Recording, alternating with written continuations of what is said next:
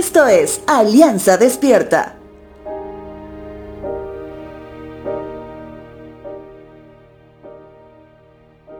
En la entrada triunfal de nuestro Señor Jesús a Jerusalén, donde públicamente daría inicio a su ministerio como tal, sucede un acontecimiento muy importante, en especial para sus discípulos.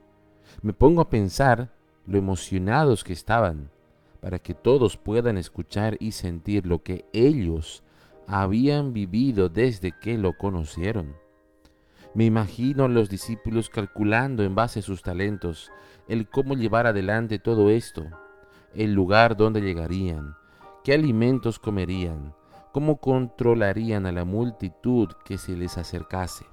Sin embargo, el texto bíblico registra que ellos, en medio de su emoción, serían probados en su fe, como marca distintiva de alguien que realmente había estado y escuchado de Jesús. Evangelio de Lucas capítulo 19 versos 30 y 31 dice lo siguiente. Al entrar, verán un burrito atado que nadie ha montado jamás. Desátenlo y tráiganlo aquí. Si alguien les pregunta por qué desatan al burrito, simplemente digan, el Señor lo necesita. Una pregunta en base a este versículo es parte de la Academia Bíblica de la Iglesia, pero cambiamos el burrito por un vehículo y se pregunta al estudiante qué le diría a Jesús su Señor si les hiciese una petición como esta.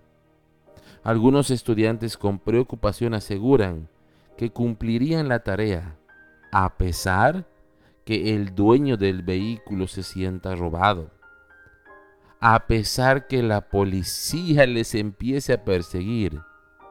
Bueno, ¿qué pasó posteriormente en el relato bíblico? Leamos los versos 32 al 35. Así que ellos fueron y encontraron al burrito tal como lo había dicho Jesús. Y efectivamente mientras lo desataban los dueños les preguntaron, ¿por qué desatan ese burrito? Y los discípulos simplemente contestaron, el Señor lo necesita. Entonces le llevaron el burrito a Jesús y pusieron sus prendas encima para que él lo montara. Muchas veces vemos en las escrituras cómo los discípulos fallaban en cumplir órdenes de su maestro. Sin embargo, este no es el caso. No solo fue un discípulo, sino varios de ellos que por fe fueron y llevaron al burrito, porque su Señor lo necesitaba. Y quien debía dar su corazón para dar, ya había sido preparado por Dios mismo.